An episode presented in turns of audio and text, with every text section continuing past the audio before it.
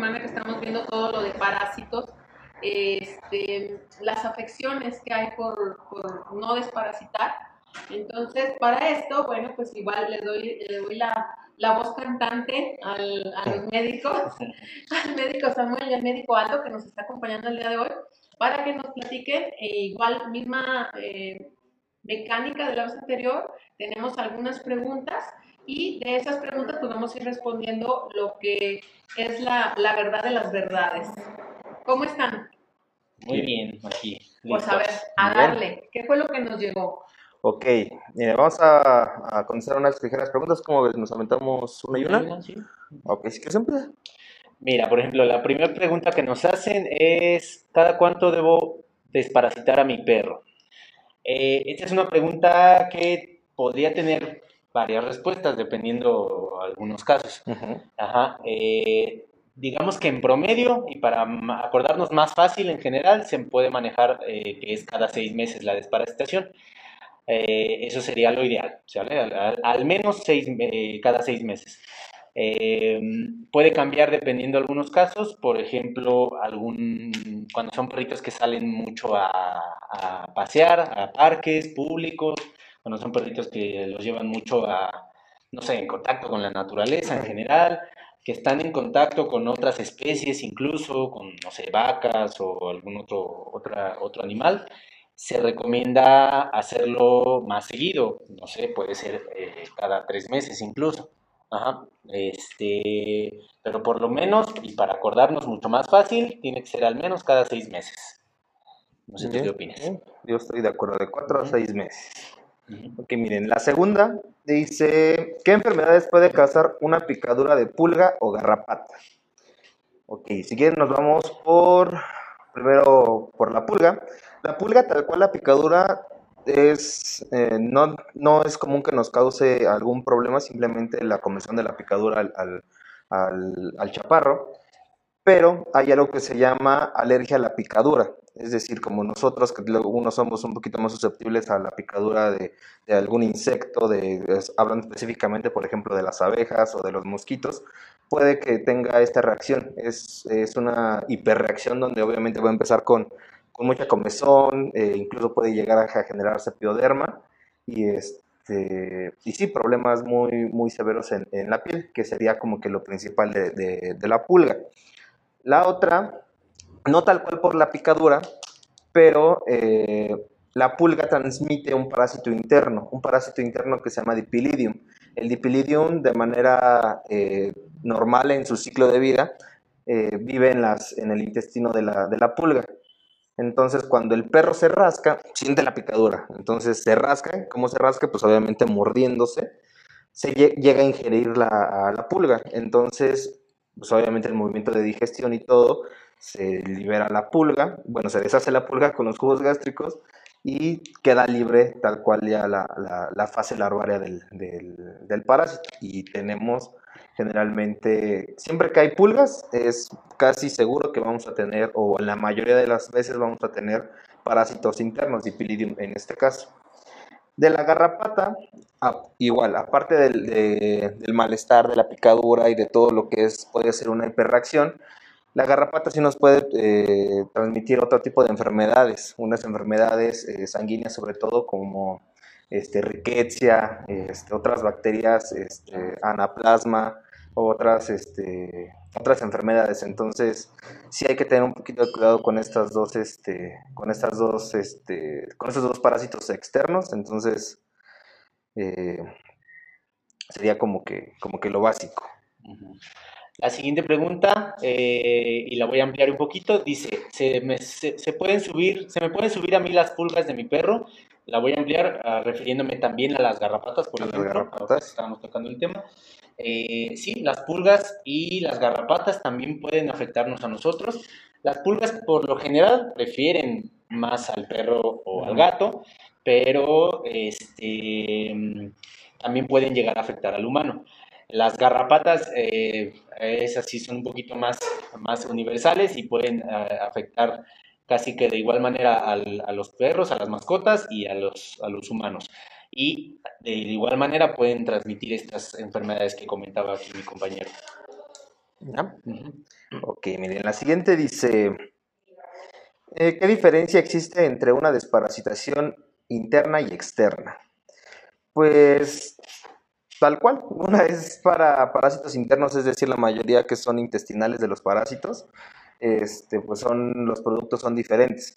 Eh, generalmente son tomados, este, donde puede ser el albendazol, febendazol, todo lo que es, pero específicamente hablando de, este, de gusanitos, ¿vale? Ya sea, bueno, como hablando hacia los propietarios que hablamos que ya sean gusanitos planos o gusanitos redondos. Entonces, eso generalmente solamente para problemas eh, internos y se maneja un tipo de, desparasitante completamente diferente al de desparasitantes externos, ¿vale? Porque son, eh, la composición química tiene que ser diferente para que se, excrete por, eh, por piel, por la grasita que ellos llegan a, secretar, las, las, las glándulas sebáceas, y pues esto nos protege contra eh, pulgas, garrapatas, incluso contra piojos, ácaros. Entonces sí es, son productos completamente diferentes y nos sirven. Hay productos que tienen combinación donde una sola tableta nos puede hacer para ambos efectos. Son buenos también, pero hay que, hay que checarlo muy bien en cuanto al, al, este, a las necesidades, como comentaba Aldo al principio, de que no todos los perros son iguales. Entonces hay perros que sí necesitan ambas o a lo mejor una y una, pero sí es completamente diferente la desparasitación interna que la, que la externa. La siguiente pregunta sería, ¿dónde está? ¿Qué cosas se utilizan para desparasitar? Métodos. Eh, pueden existir, bueno, existen más bien, eh, dependiendo si es desparasitación interna o externa, Pueden existir pastillas, eh, pueden existir suspensiones tomadas, hay algunos productos que son inyectados. Estos tres, por ejemplo, estos, estos ejemplos que les pongo, la mayoría son para desparasitaciones internas, aunque como comentaba el doc, hay pastillas que se usan para desparasitación externa. hay métodos como los collares, como pipetas que se aplican eh, externamente en la piel, eh, hay algunos sprays, ¿sale? Entonces hay muchos métodos por, eh, para desparasitar interna o externa, lo cual lo hace un poquito un tema no tan, no tan simple como podría pensarse. Por eso es que es importante acudir a, consulta con el médico y que dependiendo del caso específico se, se mande el, el, método y el producto más adecuado a, a tu perrito en específico, ¿sale? Por eso es que no es tan fácil el tema de la desparasitación como, como puede pensarse. Mira, justamente la, bueno, esta me la voy a brincar para discutir al último tú y yo, pero justamente dice, ¿puedo comprar la pastilla y desparasitar a mi perro o gato en casa? Lo recomendable es que no. Eh, igual como se hace la, vacunación, tenemos que hacer una exploración física e incluso una historia clínica con una anamnesis, es decir, hacerle preguntas a ustedes como propietarios para nosotros saber este, pues, a qué nos vamos a enfrentar o incluso ver el tipo de, desparasitante que vamos a utilizar. Eh, la mayoría de los desparasitantes, igual que todos los, este, los medicamentos, se hacen en cuanto a base, a, base al peso del paciente. Entonces, eh, tiene que ser muy específico. Tenemos que incluso pesarlos o más o menos ver la raza, hacer un cálculo, porque también hay dosis, hay dosis mínimas, hay dosis máximas. Si damos una dosis muy pequeña a un perro grande, realmente no le va a pasar nada. Y al contrario, si le damos a un perrito chiquito una dosis bastante grande, eh, podemos incluso intoxicar. Entonces, no, lo recomendable es que si vayas con un médico eh, para que te haga la, valoración y vea qué. Porque también, eh, perdón. Ahora que, lo, que menciona lo de la raza, este, también eso es importante para que no se nos, olvide. Eh, hay algunas razas en específico con las que no se pueden usar cierto, tipo de, desparasitantes. Un ejemplo muy común son, por ejemplo, las razas tipo pastor o borde o bueno, los este, colis, el decente de los colis. Las razas este, coli, en las que no se puede usar, por ejemplo, las ivermectinas o en general eh, medicamentos de esa familia. Por eso es que si uno, si uno tiene un animalito de esos y compra por fuera el desparasitante que contiene ivermectina, nos Exacto. podemos meter en un gran, gran problema de, de intoxicación. Por eso es que siempre es importante primero acudir al médico. Exacto. Si siempre eh, eh, la automedicación es, es muy, muy peligrosa, ¿vale? Bueno, la medicación en caso, también la automedicación, ¿verdad? Pero la medicación de nosotros a, a los perritos también es, es muy, muy peligrosa. Pues síguete, mano. Era mm, esta. ¿Cuál? Esta. Ok, ¿qué le puede pasar a mi perro si no lo desparasito? Ah, depende del tipo de parásito o los tipos de parásitos que tenga. Eh, hay, hay parásitos que pueden causar enfermedades graves, este, desde anemias, anemias que van avanzando poco a poco eh, y que son difíciles de, de resolver en poco tiempo. Eh, pueden ser anemias, pueden ser lo que comentábamos hace rato, enfermedades que transmiten estos parásitos. Este, mm, puede haber una desnutrición, digo, de esa desnutrición también puede venir de la mano con la anemia.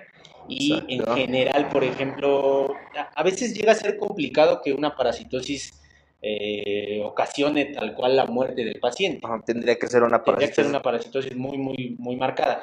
Pero si, es, este, si se- esa parasitosis eh, se junta con alguna otra enfermedad, por ejemplo, no sé, parvovirus, Parvovirus. alguna enfermedad digestiva o que tenga que entrar a cirugía por alguna situación, si ya trae estos problemas ah, de los parásitos a- Ujú. aparte de todo, eh, el los pronósticos pueden ser un poquito más complicados, ¿sale? Entonces, este, por salud en general y también para evitar problemas con nosotros mismos de, de- de contagiarnos de estos parásitos, es que es, es muy, muy importante la desparasitación periódica. Claro, ta- bueno, también estoy hablando de los, este, de los internos de los gastrointestinales, pero digo, hablando, por ejemplo, también de los gusanos, el- la dilofilaria, Ah, que también esa sí puede causar. La dilofilaria es, es un gusanito que se aloja en, en el corazón, de hecho así lo conocen, como gusano del corazón del perro. Entonces también es, es importante la desparasitación externa e interna precisamente por esto. ¿vale? La- este, este parásito lo transmiten los mosquitos. Lo pueden llegar a ciertas familias de, los, de mosquitos pueden este, infectar a, la- a nuestras mascotas con este tipo de parásitos, pero y bueno, sí, también tiene que Sí. juntarse, o sea, es, digamos, es el único parásito como que así por sí solo se me ocurre que puede causar una, una, Una una, muerte. pues fácilmente. Sí, pero sí, obviamente los parásitos nos abren la puerta a bastantes enfermedades. Sí, o complican O mucho complican. enfermedades. Mi perro no sale a la calle, aún así se puede contagiar de pulgas. Eh, la incidencia es, las, la incidencia podría bajar, pero eh, pues obviamente sí hay, pues posibilidades. Eh, el perro no es el único que puede portar las pulgas, también lo puede portar los gatos, los gatos que andan vagando, pues también pueden llegar a pasar por la casa y soltar una, una pulguita o incluso este, fauna, fauna nociva, como podrían ser las ratas, también pueden llegar a, a tenerlos y, y, este, y, y que se infecten.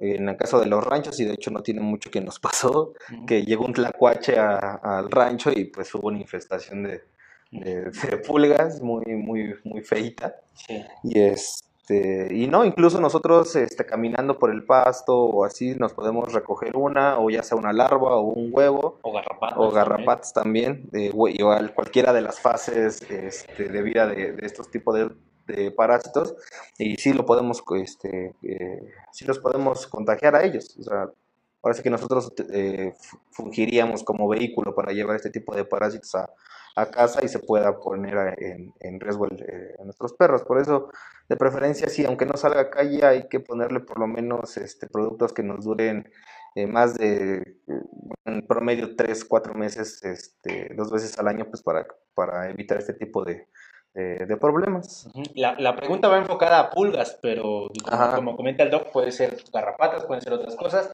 y también parásitos internos. También. Eh, muchas veces las fases eh, larvarias de parásitos internos eh, son muy resistentes y, por ejemplo, si tenemos un jardín en, en casa, este, no sé, en la parte de- delantera o trasera de la casa, donde sea, eh, puede haber eh, una buena cantidad de larvas y, aunque no salgan a la calle, se pueden también infestar con parásitos internos también, para complementar esa pregunta. Exacto. Entonces, este, Ah, mi perro, no. no, le encontré. Le encontré una garrapata a mi perro, ¿cómo se la quito?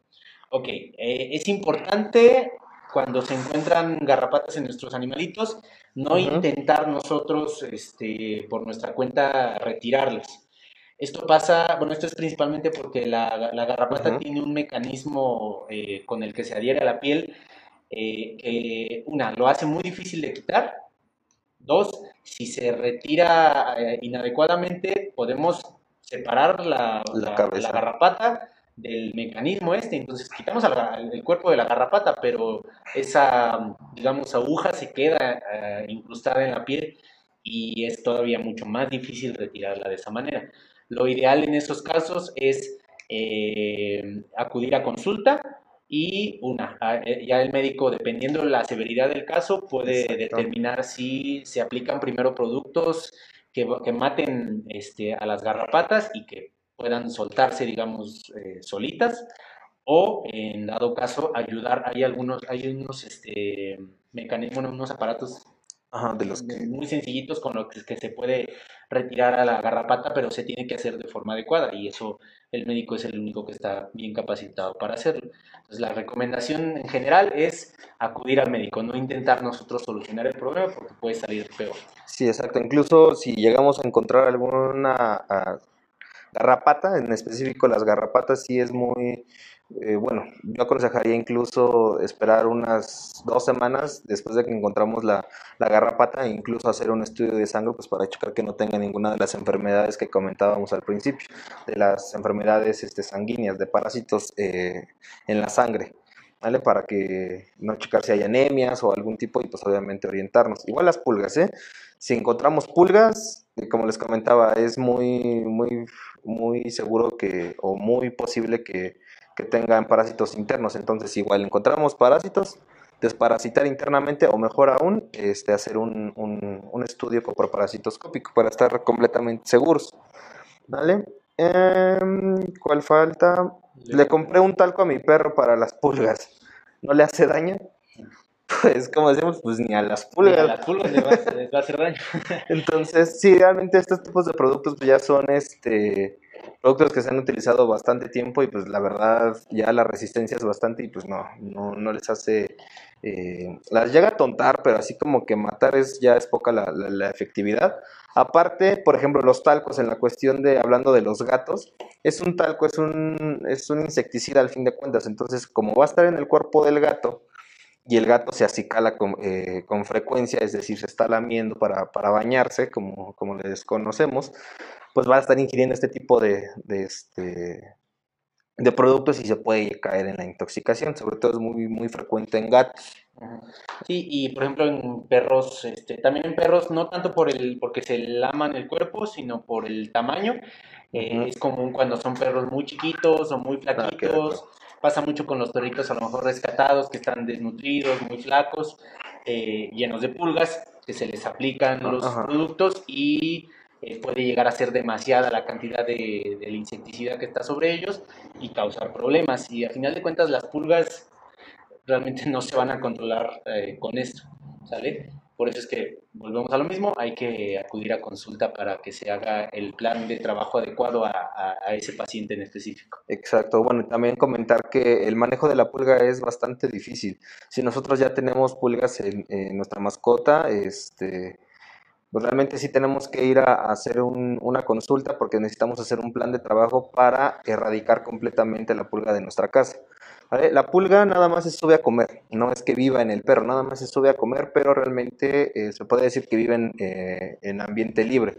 Entonces, no nada más es hacer el manejo al, al perrito, sino también, o al gato, o a la mascota, sino también hacer el, el manejo al ambiente, donde tenemos que desinfectar, aspirar, este, lavar, tanto, este, si tenemos jardín va a ser un poquito más difícil, pero pues incluso macetas, camas, casas, este, sillones, donde se junte o se llegue a acostar el, perro o el gato, hay que hacer este, aspirar, desinfectar o lavar para cortar completamente el ciclo. ¿vale? Generalmente yo recomiendo que después de que la, la- lo- se haga la desparasitación externa contra pulgas, Aparte hay que por lo menos una vez a la semana empezar a aspirar, lavar, sacudir, este, desinfectar todas este tipo de áreas para cerrar completamente el ciclo de la pulga. Porque con un, un, una larva que quede, que sea o una adulta hembra, ya con eso nos volvemos a, a llenar de pulgas. Sí, entonces en, en general, digo, volviendo al tema del talco, pues ya vemos que es muy complicado tratarlas y con un simple talco No. eh, de un producto que se ha estado usando desde hace mucho tiempo, realmente no se va a poder controlar adecuadamente ese problema. Ok, entonces la, la que quedó pendiente, que tengo que es como más opinión de nosotros, que dice cuál me recomiendan usar, pero hablando específicamente de des- desparasitación externa entre pipeta, pastilla o collar. Más mano. Híjole, eh, las, las pastillas que están eh, usándose últimamente, que son productos muy nuevos, tienen muchas ventajas, creo yo.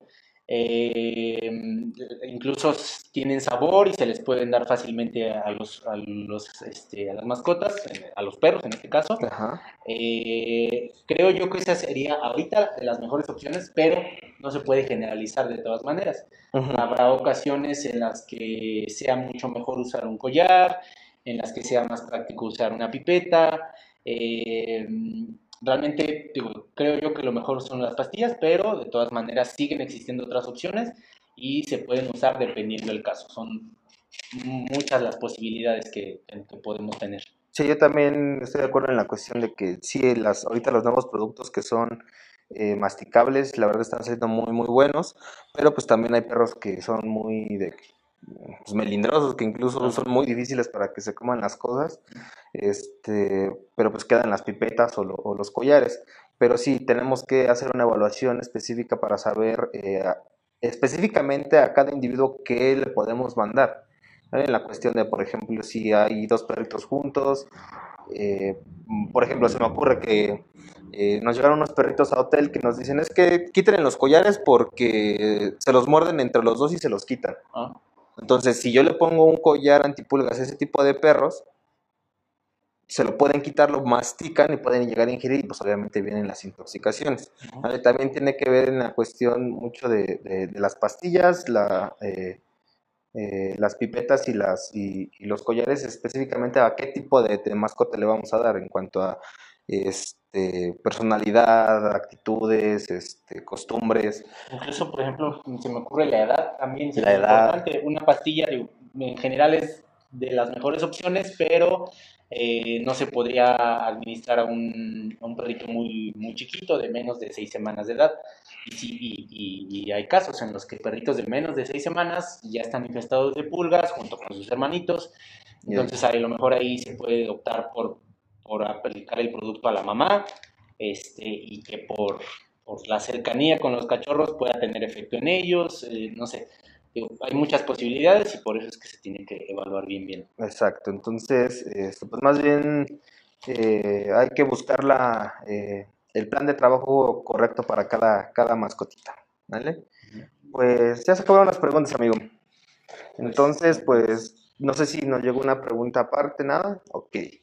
Pues sería todo, sería todo por esta semana. Les mandamos un fuerte abrazo, un fuerte saludo, cuídense mucho y pues nos estamos viendo. Cualquier cosa, pues estamos este, eh, aquí para ayudarles, para atenderles, ya sea en cualquiera de nuestras redes sociales, Facebook, Instagram, este, eh, eh, bueno, Están las redes sociales de PetSen para dudas este, con los pacientes aquí directamente, para servicio a domicilio en casos en los que no se pueda mover al pacientito Ujú. o que sea complicado por alguna razón. eh, yo tengo el servicio a domicilio, por ejemplo. En Facebook me encuentran como veterinario a domicilio en Aguascalientes. Está muy fácil. ¿vale? Entonces cualquiera de las dos estamos al pendiente de ustedes y siempre a sus órdenes. ¿vale? entonces cuídense mucho y nos estamos viendo. Gracias. Hasta luego.